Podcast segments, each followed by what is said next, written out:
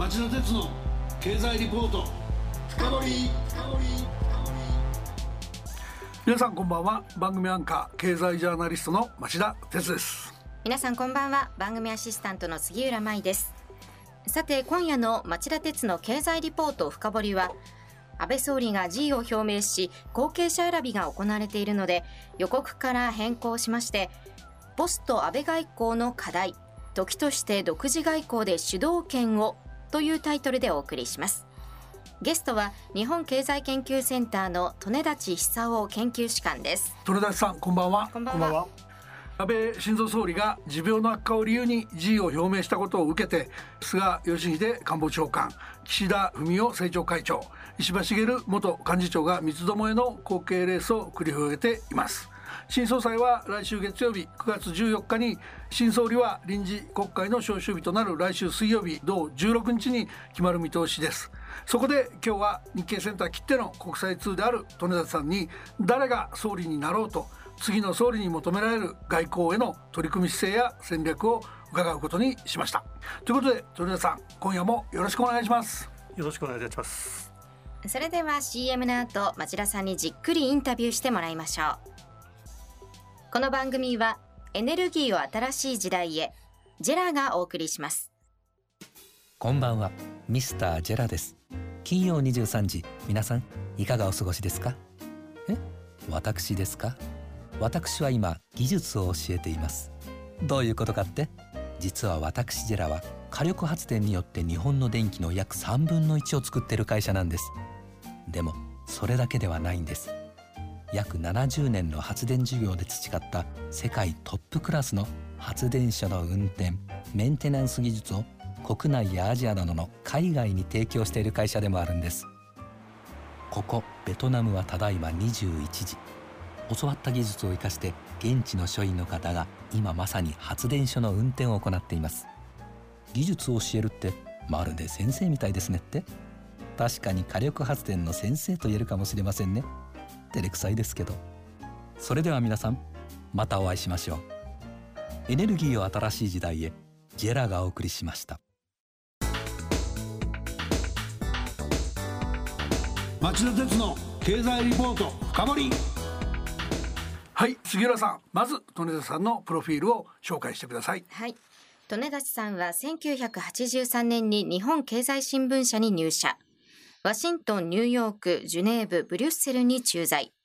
国際部長や論説委員、編集員を歴任された後、昨年から現職の日本経済研究センター研究主管をされています。それでは早速伺っていきましょう。鳥田さん、7年8ヶ月と歴代最長に及んだ安倍総理の外交に関する評価です。その功罪と次の総理に残された課題というとどういうことになるんでしょうか？最初にあの海外の見方を一つ紹介したいんですけども、はい、イギリスの雑誌のエコノミストがですね社説で日本は第二次大戦後グローバルな問題で壁の花のような存在だったのが、はい、安倍政権の下ではアジアと世界で珍しく重要で建設的な役割を果たした。この壁の花というのはですね、まあ、パーティーなんかで、はい、まあ、壁でこう立ってぼーっとしてる人ってそういうようなね、うん、まあ、ただ見守ってるだけと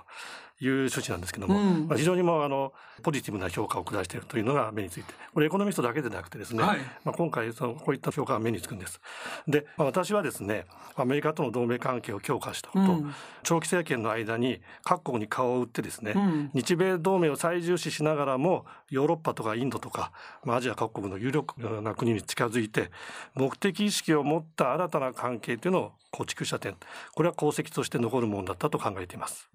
でこの背景にはですね中国の急激な台頭前に日本はアジアの有力なプレイヤーとして頼りになるんだと。そういう認識を広げるということが大切だと考えていたということなんじゃないかと思います。まあ、時代認識です。それから理念と現実主義のバランスをどう取るか、まあ、その辺が良かったんじゃないかなというふうに思います。確かに安倍総理の辞任の方を受けてドイツのメルケル首相がコメントを出してるんだけども大事な問題で大きな舵取りするのに安倍さんとの認識が非常に近くてやりやすかったっていうことを言って高く評価して辞任を惜しんでくれてましたよね。そうですね。そういう主導も海外には多いっていうことですかね。はい、一方もちろんですねあのできなかったこともあってですね、はい、まあ、北朝鮮の日本人の拉致問題、うん、それからロシアとの北方領土問題を解決して平和条約を締結するんだとで、まあ、いわゆる戦後外交の総決算というのを掲げていて、まあ、これはなかなか進まなかった、うん、それから韓国との関係も悪化させてしまったこれは非常に残念ですね、はい、中国との安定的で持続的な関係というのをどう築いていくかと、はい、この辺は次の政権の大きな宿題になるんだと思います、まあ、そういった意味では今おっしゃった中国韓国北朝鮮あるいはその今後欧米の政治外交でも気をつけないとっていうことがあるんだと思うんですが利根さんとしてはどういうところをポイントに見ておられますか？そうですね。少しまああの広い視点長い視点で見てみたいんですけども、はい、まあ、今世界ではアメリカと中国の2つの大国の確執がどんどん深まって第二次世界大戦後の国際秩序が揺らいでいるという局面にあります。はい、で11月初めにもう迫ってきたアメリカの大統領選挙の結果というのは、はい、この戦後秩序の変質を決定的にしかねないとでポスト安倍の次期政権は今いきなりこういう世界の荒波にさらされることになるんですね。じゃあ今そういう日本の課題を考えるためにアメリカやヨーロッパがどんな方向を向いているかということなんですけども、うんえー、アメリカは第二次大戦後に国連とか国際機関をベースとする多国間のまあ体制を築いて、はい、で主導してきたわけです。はい、で終戦の年にできた国連もこの10月で75周年を迎えます。はい。中国の経済発展もこの国際秩序の恩恵を存分に受けてのものだったわけなんですね、はい、しかしトランプ政権の自国第一主義と米中対立の煽りで、はい、この多国間体制というのはどう時代に合ったものにアップデートして活性化していくんだという動きがほとんど見られなくなっちゃってます。はい。かつて活発に議論された国連の安全保障理事会の改革も動きが止まったままです、えー、実はトランプ政権になってからではなくてイラク戦争の失敗ですとかリーマンショックですね2008年、はいはい、こういったことでアメリカがパワーを落としてしまって、内向きになってきたということが背景になっています。本来なら手をつけるべきだった戦後システムのアップデートっていうのを怠ったままで、中国の台頭と向き合うことになってしまったんです。なるほど。戦後システムのアップデートどころかですね、うん、トランプ政権は国連とか多国間体制を弱体化させるような行動を繰り返しています。そうですね。アメリカ主導の国際秩序をどう維持して発展させていくかという、うん、まあ、アメリカが抱えている大きな物語がですね、うん、今や覇権国家としてのアメリカが新興勢力の中国にどう立ち向かうかっていうですね国家と国家の争いの物語取って代わられつつあるんじゃないかとそういうふうに見えてきます。なるほど。そのアメリカの問題ちょっと突っ込んで伺っておきたいんですけど11月には大統領選挙があります。で一時その民主党のバイデン候補がだいぶリードしたんじゃないかって言われてましたけどトランプ氏が巻き返してるんだっていう報道もあります。一番難しい時期にこれ伺うの恐縮なんですけど大統領選挙の行方。で行方によっては大きく変わってくることがあるのかあるいは逆にどうなろうと変わらないことがあるのか一言二言いただければと思うんですが。はい、まず変わらないだろうというのはですね、はい、中国に対する厳しい姿勢ですね。なるほど。中国への強硬姿勢っていうのは、うん、党派を超えたものになってるわけですね。国と国との対決と言いましたけどもちょっとそういう、まあ、嫌な感じも出てきてるわけなんです。ただ他方ですねバイデン政権になればトランプ政権がいわば背を向けている多国間主義、うん、国連とか国際システムあるいは同盟国ともっと手を携えていこうということに関してはよりポジティブになるんだろうと思います。まあ、今トランプ政権もですね中国の包囲網を一緒に築こうというようなことを言っていますけれども、はい、中国をいたずらに孤立させるのもよくない、はい、まあ、その辺をですね、まあ、民主党政権になれば、まあ、もう少し日本とかヨーロッパのアジアの国の話を聞きながらですね、まあ、建設的な関係を考えてくれるんじゃないかという期待はあるんです、うん、ただ、まあ、なかなか現実はそういうようにいくかどうかわからない。なので、まあ、日本の外交の重要性が非常にあるんだということになると思います。あの日本の外交の重要性おっしゃる通りだと思います。一つだけ簡単に孤立するほど中国はその山じゃないと言いますか立ちが悪いと言いますかアフリカ諸国やなんかへのですね援助でやっぱりその数の上で国連なんかで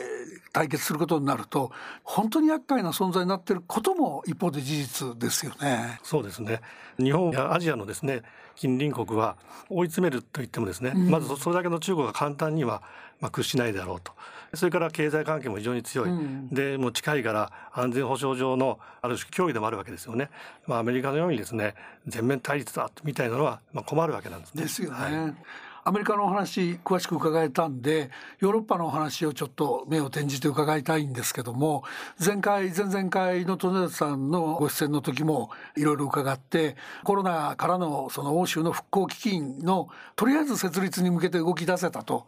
でこれがその欧州のその難しい問題に対して粘り強く対処する姿勢とかですね EU 統合で目指してた平和への強い思いとかですねそういうものを非常に感じさせるものとなっていて日本のパートナーとしてこれからを考えた時も非常にその頼もしくもあり逆にそのきっちり付き合っていけるような関係にしていかないといけないっていうようなこともありあの非常に利根さんのお話に興味深く伺ったんですけどこの辺り今現在新しい総理の課題っていうことになってくると何か変わってくるんでしょうか？増田さんおっしゃったように、まあ、ヨーロッパもですね今非常に重要な局面にあってさっきの、まあ、アメリカは第二次大戦後にですね、まあ、世界の秩序を作ってきた。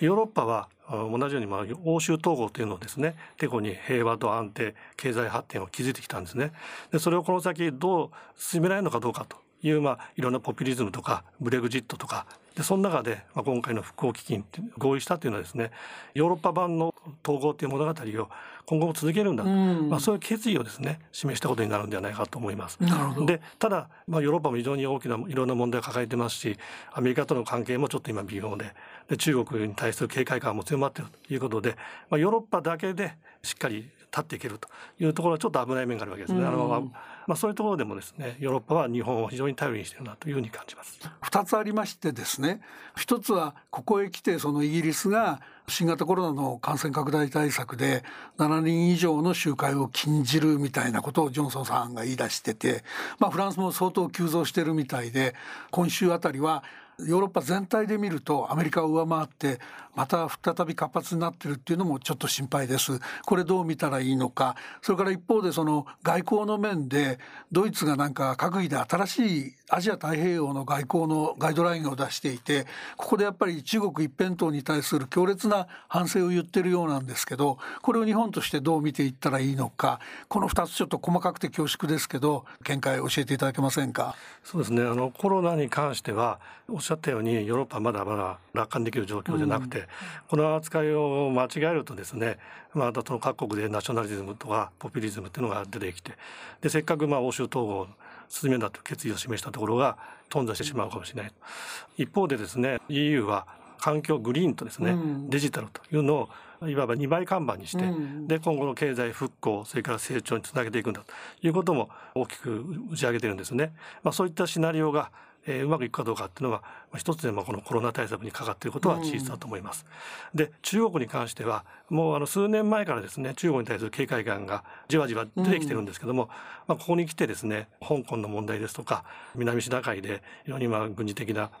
拡張的な動きを示しているとか、まあ、いろんなところがですね。ヨーロッパの中国を見る目は厳しくなっている。ただやっぱりアメリカとはですね温度差があるし、うん、そこのところをどうつないでいくんだっていうところが日本がまさに役割を果たすそこですよね。ね。はい、あの全くそこだと思うんです。ただあの今のお話の前のところで利根さんがおっしゃったその環境と欧州の復興つまりその今回ファンドでたくさんかかったお金を回収していくにあたって石炭なり火力発電なりを相変わらずたくさん使って CO2 の排出が多い国からの輸入に関しては大きな関税の対象にするとかそういう意味で言うと日本にとっては輸出相手として見た時にはかなり厳しい新しいそのパラダイムも出てきてるんだと思うんですね。ここ多分もしかしたら経済外交では一番ポイントになるかもしれないと思うんでちょっとそこの重要性も解説していただいていいですか？はい、あのテーマによって、はい、まあ、組む組まない距離感っていうのはもう非常にこう複雑になっているのが現状ですね。今の話になったような